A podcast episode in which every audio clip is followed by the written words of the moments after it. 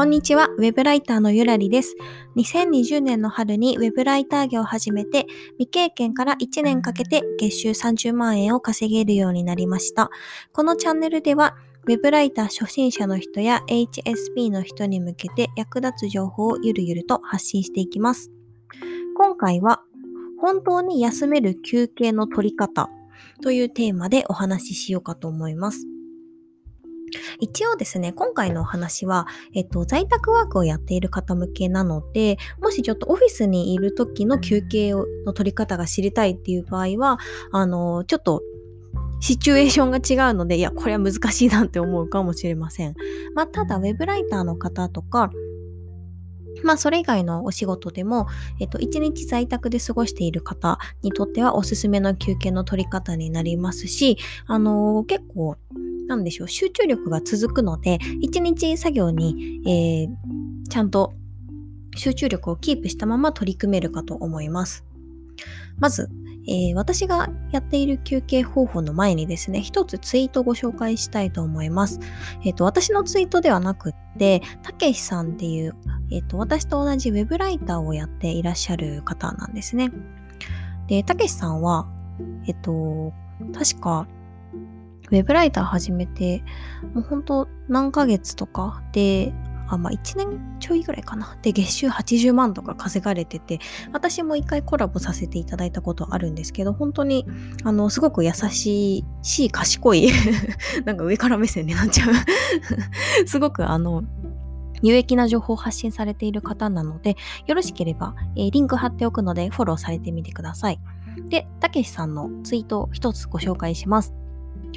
執筆後の休憩にスマホを見ていませんか？実はスマホは情報が多く脳を興奮させるので全く休憩になりません。なので視覚以外の聴覚や中覚、音通覚で休むのがおすすめ。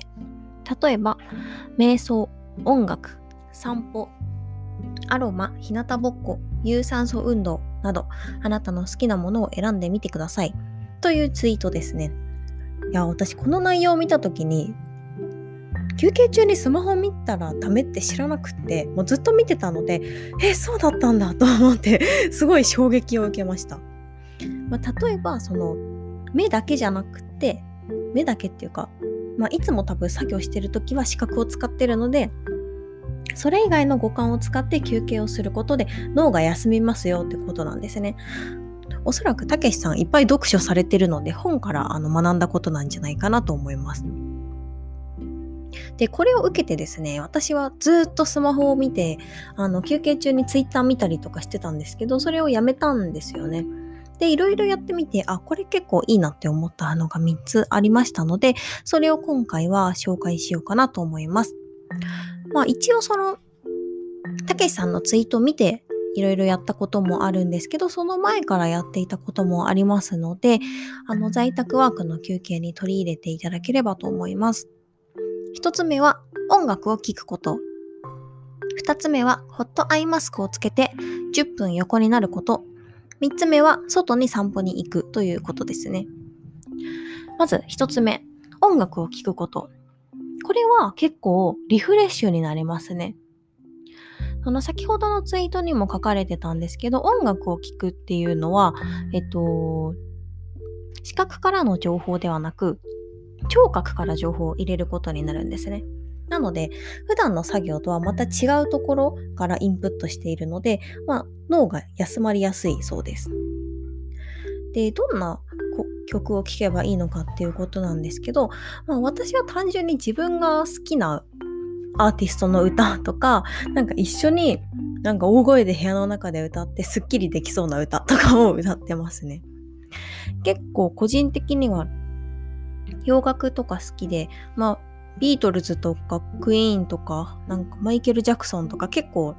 ちょっと一昔前のなんかイケイケなアーティストが好きなので、そういうのの曲を、まあ5分ぐらい1曲流して、それでめっちゃもう自分も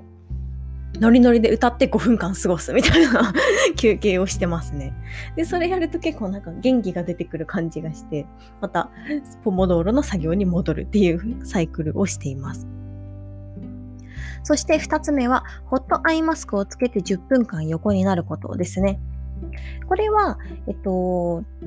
私はですね、USB 形式のホットアイマスクを使っていて、えっと、コンセントにこうケーブルをつないでアイマスクを、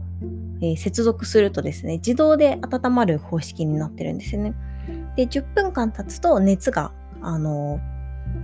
自動的に冷めていくので、まあ、万が一寝てしまってもずっと温め続けるわけではないというなかなかの優れものですね。で、ただですね、これ、あの、ずっとつけたままぼっとしてると寝ちゃうので、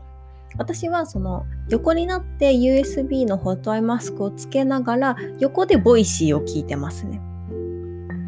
で、 Voicy の中には、あの、10分間きっかりの音声を配信されてる方っていうのが何人かいらっしゃるんですよね。例えば、税理士の大河内先生とか、えっ、ー、と、YouTube 講演家の鴨頭さんとか、本当に10分きっかりでピシッて止められてて、なんかその技術どうやってやったんだろうなってちょっと 気になるところではあるんですけど、まあ、その USB のホットアイマスクも10分でちゃんと熱が冷めていって、で、ラジオも10分で切れるっていう風になってるので、ちょうどいいなと思って、それを、えーまあ、10分間やって、で、ああ、すっきりしたみたいな感じで作業に戻ります。で、そうすると、やっぱり、あの、いつもパソコン見てるので、結構目が温まることで、あの、眼性疲労みたいなものが取れる感じがしますね。寝てる前にもよく、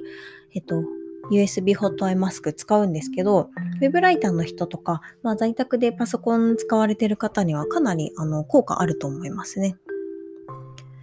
そして3つ目は外に出るということですね。まあやっぱり休憩の時はですね、体を動かした方がいいですね。ずっと座りっぱなしだと、もうちょっと血の巡りも悪くなっちゃうし、なんか頭もぼーっとしてきちゃうんで、まあ、なるべく外に出て体を動かすと、あの、気分転換になりますし、頭もすっきりします。私はですね、まあ、お天気がいい日は結構散歩に行くようにしていて、で、なるべくそのベンチがあるところとかに行ってぼーっとするのが好きなんですよね。で、その間もまあ、 Voicy聞いたりとか、耳学したりとかするんですけど、まあ、片手にコーヒーを持って、 Voicy聞きながらぼーっとして、ああ、あったかいな、みたいにやってるとすごい幸せを感じますね。ただ、やりすぎると、普通に1時間くらい経過するので、まあ、ちょっと余裕がある時に散歩をして、まあ、30分くらい外に出てもいいんじゃないかなと思います。はい。では、こんな感じで今日は本当に休まるおすすめの休憩法を3つ紹介しました。1つ目は音楽を聴くこと。2つ目はホットアイマスクで10分横になること。3つ目は外に出て散歩するということでした。休憩中はもうスマホは見てはいけません。スマホを見ることは脳を疲れさせてしまうので休憩にはなっていないそうです。